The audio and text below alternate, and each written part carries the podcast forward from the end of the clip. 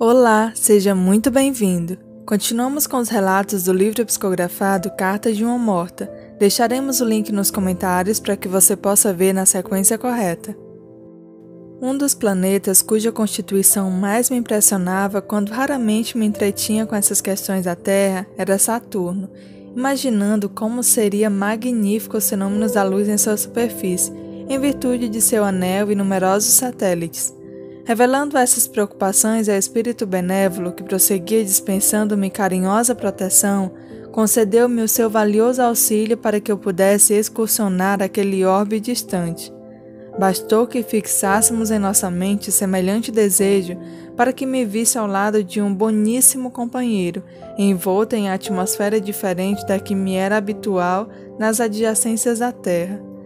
Vi-me então numa superfície diversificada, onde parecia pisar sobre um amontoado de massas mais ou menos análogas ao gelo, sentindo-me envolvida numa temperatura singular. Avistei muito distante, como um novelo de luz levemente azulada, o Sol. Todavia, só pude saber que se tratava desse astro porque me disse esclarecido mentor e devotado guia. Tal era a diferença que eu constatava. A luz se espalhava por todas as coisas, mas o seu calor era menor, dando-me a impressão de frescura e amenidade, arrancando do cenário majestoso que eu presenciava tonalidade de um rosa pálido e de um azul indefinível. Vi depois várias habitações de estilo gracioso, onde predominavam grandes colunatas artisticamente dispostas, decoradas com substância para mim desconhecida que mudava de cor em lindíssimas nuances ao reflexo da luz solar. Uma vegetação estranha coalhava o solo branco, às vezes brilhante. A clorofila, porém, que se conhece no planeta terráqueo, devia estar substituída por outro elemento, porque todas as folhagens e ramarias eram azuladas. Contudo, os espécimes de flores que eu tinha sob as vistas eram de coloridos variados, apresentando as mais singulares tonalidades quando refletiam a luz circunstantes. Flores extraordinárias pela sua originalidade e perfume ornamentavam todo o ambiente. Contemplando o espaço muito acima de nós, vi grandes massas multicores que tomei por variegadas nuvens, e, ao mesmo tempo, notei que seres estranhos evolucionavam nos ares em graças movimentos, apesar de me parecerem bizarros. Nada tinham em comum com os tipos da humanidade terrena, afigurando-se-me extraordinariamente feios com sua organização animalesca, com suas membranas à guisa de asas tão estranhas para mim, as quais lhe facultavam o poder de volitar à vontade. Diante da minha atitude de assombro, solicitamente o guia me explicou. Vês, filha, estamos na superfície de Saturno, onde o dia se compõe de 10 horas e as estações duram mais de sete anos consecutivos, segundo a contagem do tempo no planeta que deixaste. Aqui a situação climatérica é eminentemente benéfica em razão do equilíbrio da variação do eixo de inclinação, propiciando aos habitantes desse venturoso planeta elementos de duradoura saúde.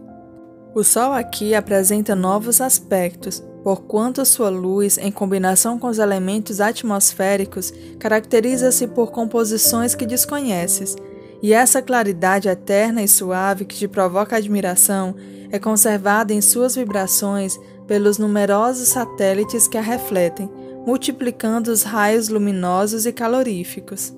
Aqui ainda existe o Colégio Sacratíssimo da Família que se reúne sob os imperativos das afinidades naturais.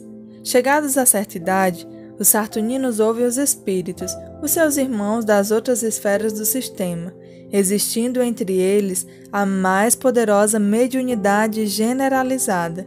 Conhecem todas as combinações fluídicas requeridas ao seu bem-estar e a eletricidade e a mecânica não têm para eles segredos, sabendo utilizar-lhes as forças com plena consciência das suas possibilidades.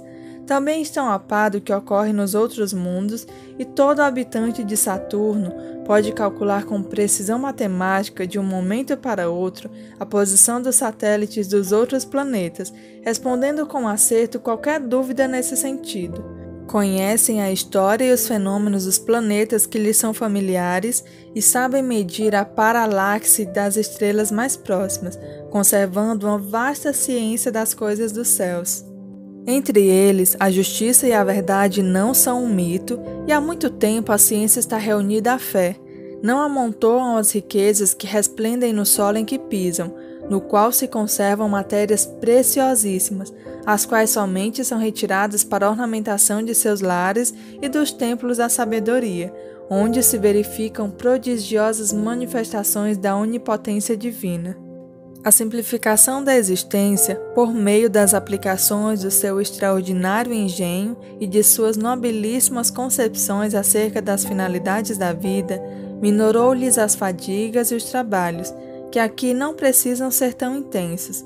Podem se dedicar com mais devoção ao que concerne à espiritualidade, conservando-se acima da ciência terrena nos problemas referentes à medicina.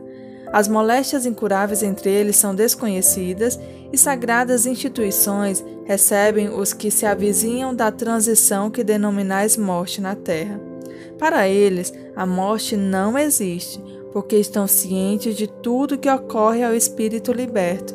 Não são, contudo, seres perfeitos como talvez presumas, são ainda falíveis, mas o que te procuro demonstrar é sua incontestável superioridade em relação à Terra. Vendo grandes nuvens multicores que esvaçavam no firmamento, expressei minha admiração ao companheiro zeloso que me esclareceu. Não são nuvens o que contemplas, são aparelhos gigantescos onde sartuninos se reúnem para estudos maravilhosos. Em cada um deles se agrupa uma assembleia de espíritos sedentos de sabedoria. A música, a poesia e todas as artes lhes merecem carinho especial, porquanto um único objetivo os irmana no mesmo ideal, a grandeza intelectual. Nas paragens da erraticidade, nem todos os lugares são instâncias de repouso, de aprendizagem ou de bem-estar. Há regiões obscuras, atopetadas de amargores, formadas pelas consciências polutas que as povoam. Triste a situação das almas sofredoras que a estes ambientes se destinam, porque viverão com o fruto amargo das sementes que espalharam nos dias de sua vida temporária. Nesse instante, reparei que o dia se findava no hemisfério em que nos achávamos, desaparecendo o globo azulado e longínquo do sol nos horizontes desse mundo prodigioso.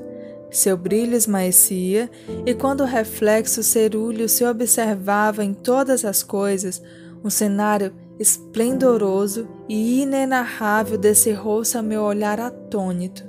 Nas imensidades do éter acendeu-se o lampadário maravilhoso afigurava-se uma auréola de chamas lindamente coloridas. Coroava esse orbe encantado em meio às luas fulgurantes que me pareciam vitórias régias resplandecendo no mar de suavíssimas claridades. Locomovemo-nos em determinada direção, e qual não foi o meu espanto ao me deparar com grande massa de substância fluídica, um pouco semelhante à água levemente rosada, elucidando meu prezado mentor, tratasse dos mares saturninos. Enquanto apreciava as fontes encantadas e os lagos róseos como se fossem cravados em geleiras alvíssimas, observei um quadro indescritível. Bem no cume de um monte, que parecia de neve, certo palácio de colunas preciosas emergia de uma alcatifa de flores. Resplandeciam os anéis luminosos no firmamento, e grande multidão ali se reunia em atitude de recolhimento e prece. Vi então elevar-se aos céus constelados uma onda de luminosidades deslumbrantes, e da amplidão azul, onde evolucionavam os lindos satélites desse orbe de sabedoria e ventura, um jorro de sol desceu sobre aqueles seres silenciosos e recolhidos. Era a correspondência visível entre dois planos. Nesse instante, porém, o desvelado mentor me arrancou do êxtase em que me achava. Saí então daquela atmosfera densa, mas cheia de encantamentos e de maravilhas, levando comigo a visão eterna daquele celeste orbe de harmonia e beleza, que se afigurou ao meu espírito acanhado e imperfeito como prodigiosa instância de perfeições do universo. Esse é um trecho do livro Cartas de uma Morta, de Maria João de Deus, psicografado através da mediunidade de seu filho, Chico Xavier.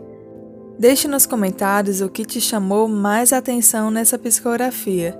Também gostaria de informar que algumas palavras foram substituídas por outras que têm o mesmo significado para que todos possam compreender a psicografia. Lembrando que sempre recomendamos a leitura completa do livro e também sempre deixamos recomendações de leitura na descrição dos vídeos. Lembre-se de clicar no sininho para que o YouTube te notifique quando publicarmos a continuação desse livro. Muito obrigada! Deus abençoe a todos!